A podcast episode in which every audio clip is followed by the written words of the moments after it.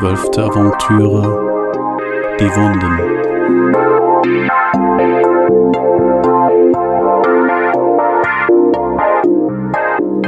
In welcher Johanna sich mit den Folgen ihrer durch die Eskalation der Gewalt ausgelösten Psychose auseinandersetzt.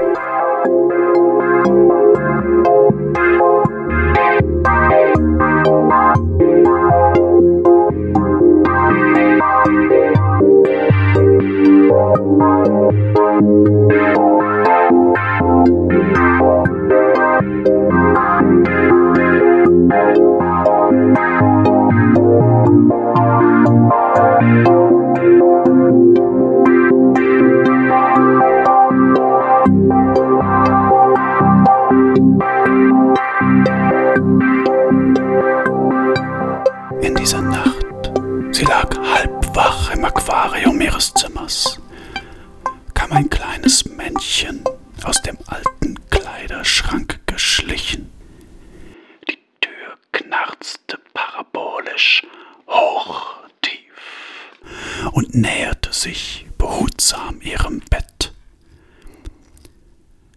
Johanna bewegte sich nicht oder konnte sich nicht bewegen oder wollte sich nicht bewegen, atmete flach und machte keinen Unterschied zwischen Traumbildern und der Wirklichkeit.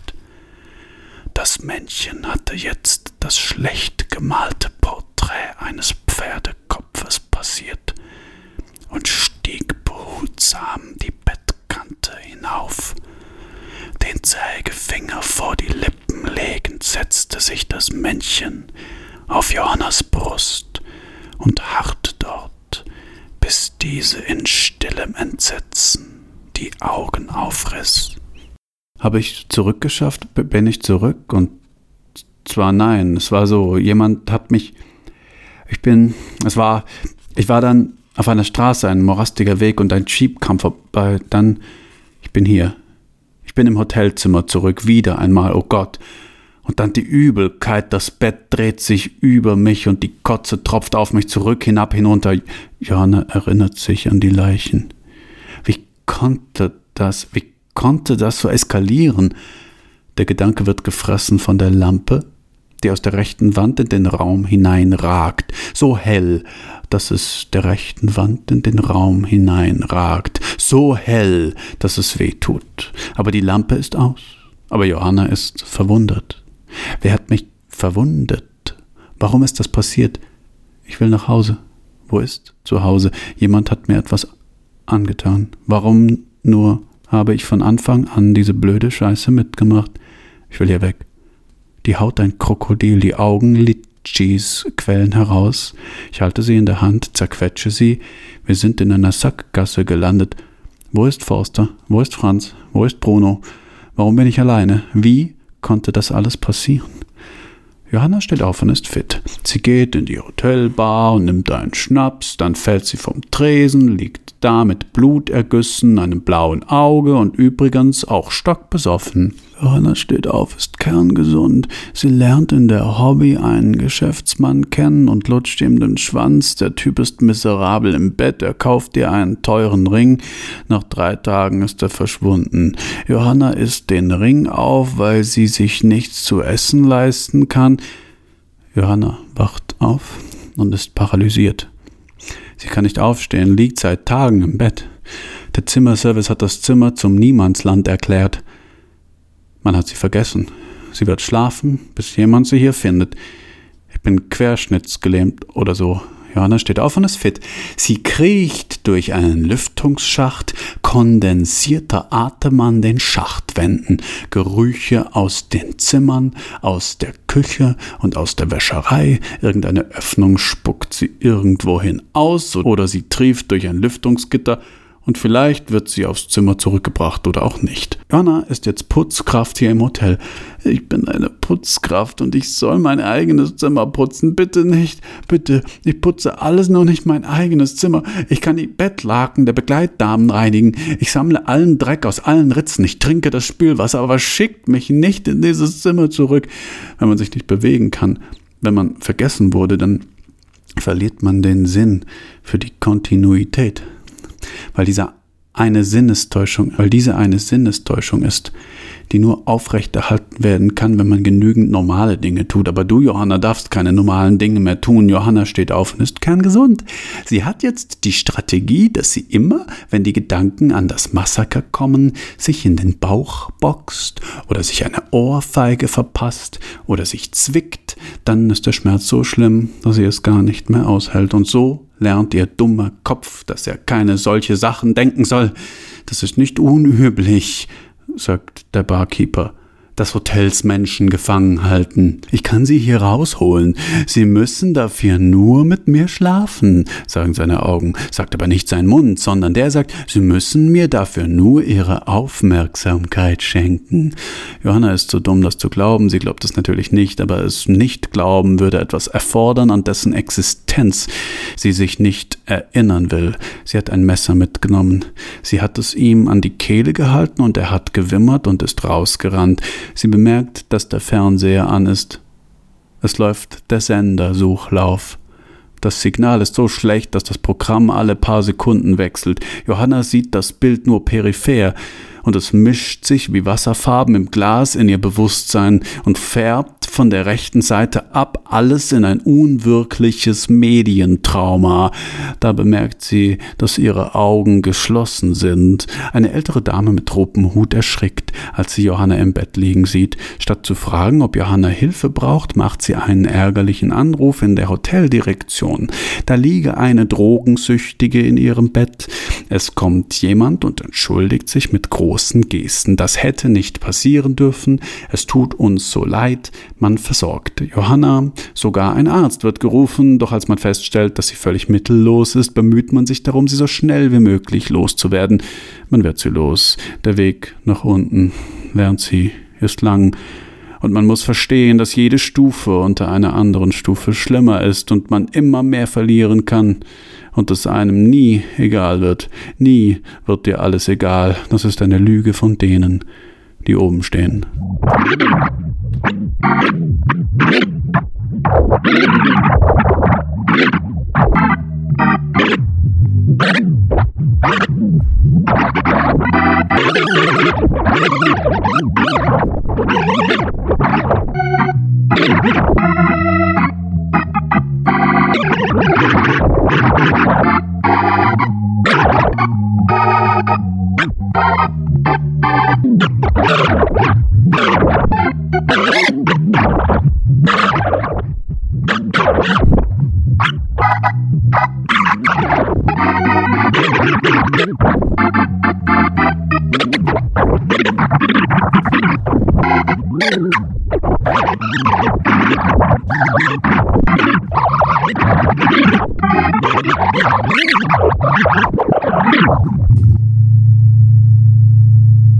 Die Absteige, alles sehr verstaubt.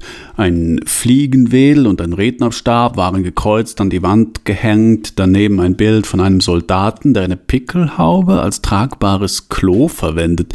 Ein Foto von Männern mit Schlammmasken, verziert mit Schweinezähnen und Blättern als Finger. Ansichtskarten mit der Aufschrift Grüße aus der Südsee oder sonnige Grüße aus Wolfgangshöhe, darunter Kokosnuss und Kavaschalen, eine Schnapsflasche mit der Aufschrift Südseeschönheit und einem Bild einer Südseeschönheit, am Ende des Ganges vor der Treppe eine Keule mit Haifischzähnen. Die Uhr. Johanna liegt auf dem Bett und hört der Uhr zu. Die Uhr tickte, es tickte die Uhr, von der Uhr her kam ein Ticken, es tickte seitens der Uhr. Johanna konnte zwei Klangfarben ausmachen innerhalb des schabenden, holzartigen, mechanischen, räderwerkisch klackernden, schnalzenden, schnarrenden, ratschenden, tschackenden, schrackenden, schrackenden, alle 1000 Millisekunden erklingenden Zeigersprungs. Eine hellere und eine dunklere. Schrick, schrack, schrick, schrack. Ein binärer Code, dachte Johanna und schweifte ab, so dass sie beim abermaligen Zuhören die Umkehrung des Codes zu hören bekam. Schrack, schrick, schrack, schräg. Johanna ist voll am Sterben so. Sie tut in diesem Kapitel gar nicht viel mehr als sterben. Sie denkt sich, jetzt ist mal richtig Zeit, um mal so richtig zu sterben und sonst nix. Alles in mir stirbt irgendwo irgendwie. Ich zerfalle in eine Milliarde. Mehr ist das nicht, aber auch nicht weniger. Und es ist ja durchaus genug. Mein Körper stirbt, mein Geist, meine Seele. Mein Kopf, meine Arme, mein Torso, mein Unterleib, meine Beine sterben. Mein Fühlen stirbt ab und explodiert. Alles auf einmal stirbt. Alles nach der Reihe stirbt. Ich werde jetzt akribisch alles an mir durchgehen und es mit dem Attribut es stirbt versehen. Ganz akribisch werde ich alles an mir sterben lassen, aber es wird ein Prozess sein, nie zum Ende kommen. Und das ist ja das Schlimme, weil das Sterben nicht fassbar ist. Zum Beispiel stirbt mein linker Zeh, meine Unterlippe stirbt, meine Schultermuskulatur stirbt, mein rechtes Auge stirbt, mein Schmerz stirbt, mein Herz stirbt, meine Sorgen sterben, meine Gedanken sterben, mein Musikempfinden stirbt, meine Freunde sterben, meine Vorstellung ist gerade dabei zu sterben, mein Stolz stirbt, meine Kleinkariertheit stirbt, meine Suche stirbt, der Sinn stirbt, das Wetter stirbt vor sich hin, ich möchte alle Verben durch Sterben ersetzen. Das wäre angemessen. Ich meine, das stürbe angemessen. Meine Finger sterben. In meinem Innern direkt über dem Magen stirbt etwas, die Moral stirbt, die Gründe sterben, die Antworten sterben, das Gefühl zwischen mir und dir stirbt, der Mut weiterzumachen stirbt, das Reparieren stirbt, der Wille zur Heilung ist am Sterben, total am Absterben, mitten im Satz soll ich abbrechen, absterben, aber abrupt wird hier niemand sterben, schön langsam werden wir zugrunde gehen, es hat keine Eile, man muss sich vorstellen, dass ich jetzt noch bis in die Unendlichkeit hinein sterben werde. Dann hat man mein Sterben richtig verstanden. Bitte jetzt die Unendlichkeit meines allumfassenden Sterbens vorstellen.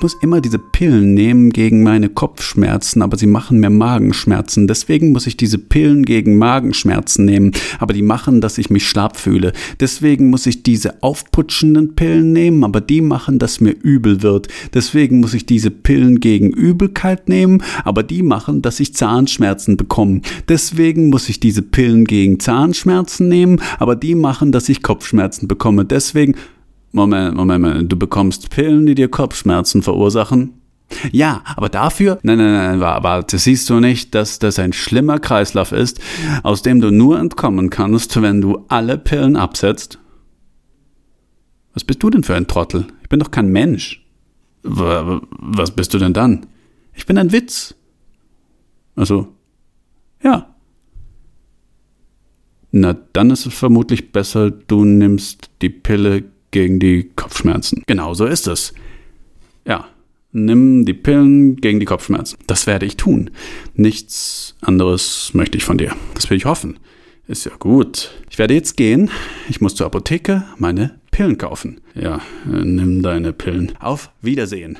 Auf Wiedersehen. Tschüss. Ich werde meine Pillen nehmen. So ein blöder Idiot.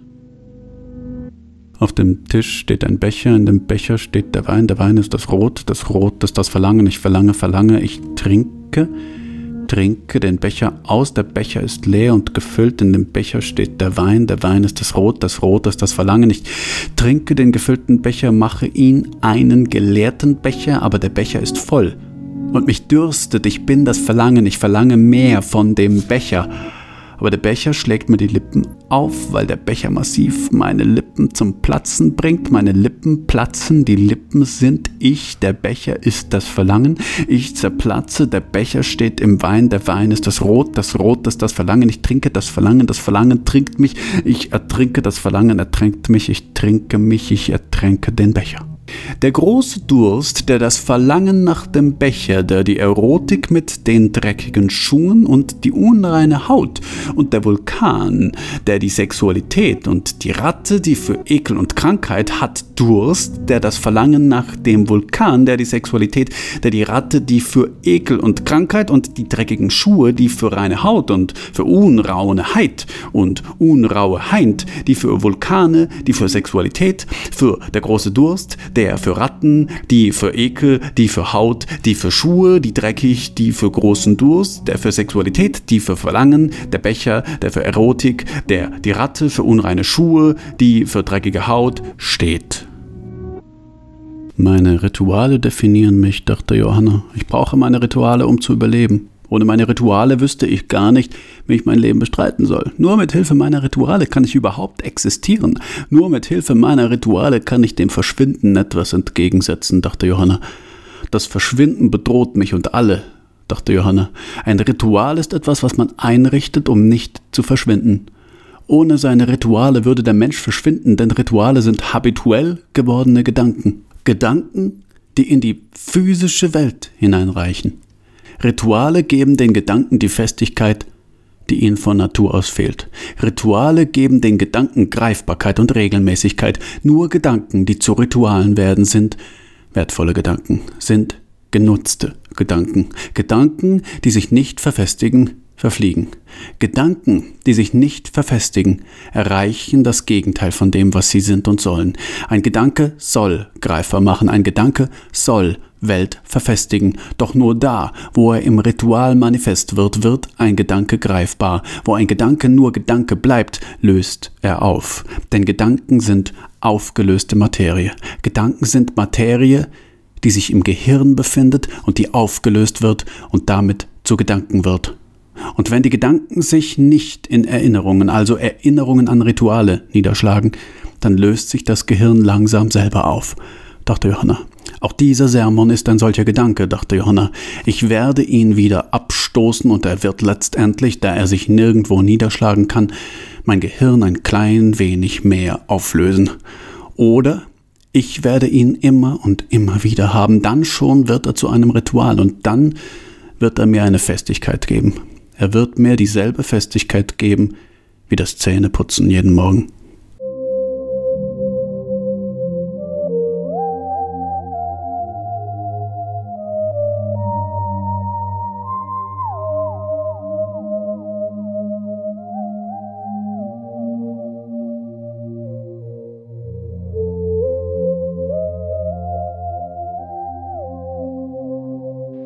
Dort erlebte sie die verrücktesten Geschichten, aber dafür ist hier kein Platz.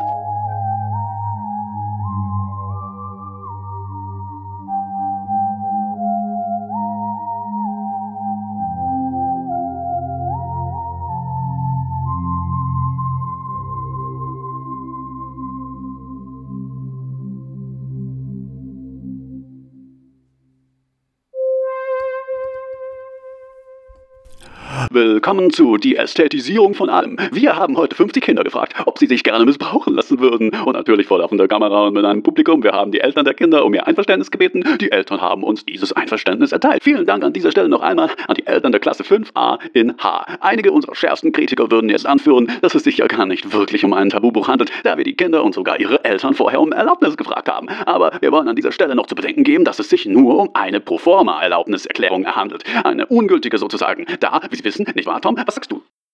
Rapunzel-Syndrom. Johanna blickte auf ihren nackten Körper hinunter, den Pulli, welchen sie zuletzt mit dem T-Shirt zusammen in einem Ruck ausgezogen hatte, noch in Händen und dachte jetzt jetzt, mir wachsen Fussel im Bauchnabel. Scheiße, ich habe diese Krankheit, wo einem Fussel im Bauchnabel wachsen.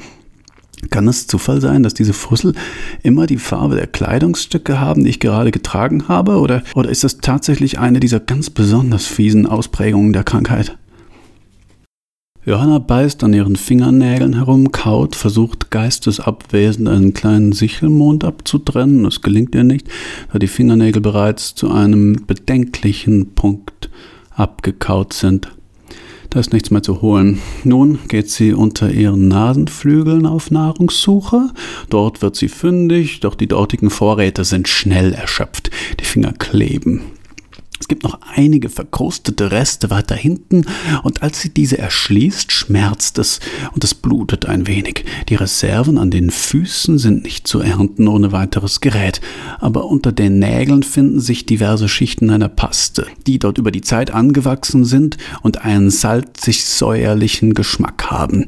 Da fällt ihr auf, es müssen noch diverse Mitesser vorhanden sein, vor allem am oberen Rücken bis zu den Schultern, und sie findet tatsächlich ein bisschen was, das allerdings nur als Zwischensnack dienen kann.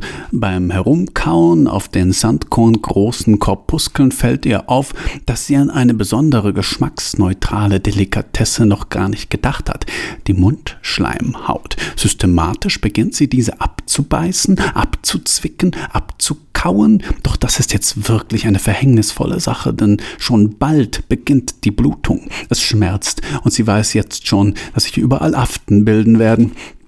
Auch die Zunge bearbeitet sie dergestalt. Eine besonders feine Sache ist die Augenbutter, auf die sie jetzt aufmerksam wird. Leider ist davon nicht mehr viel vorhanden.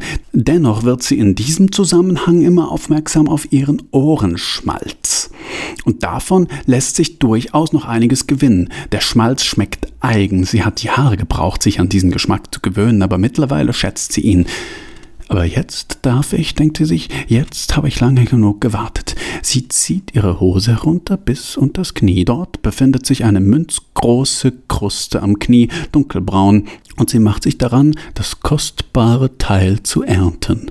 Vorsichtig versucht sie es abzulösen, aber es schmerzt, zieht. Schließlich ist es ab und sie hält den Wundschorf wie eine Oblate vor sich. Es stecken ein, zwei Haare darin. Guten Appetit, sagt Johanna zu sich selber und steckt sich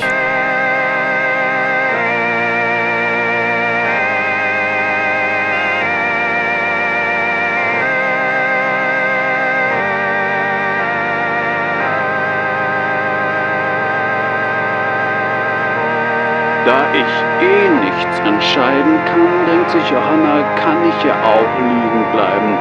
Dann beginnt es zu zwicken und zu jucken und sie steht auf.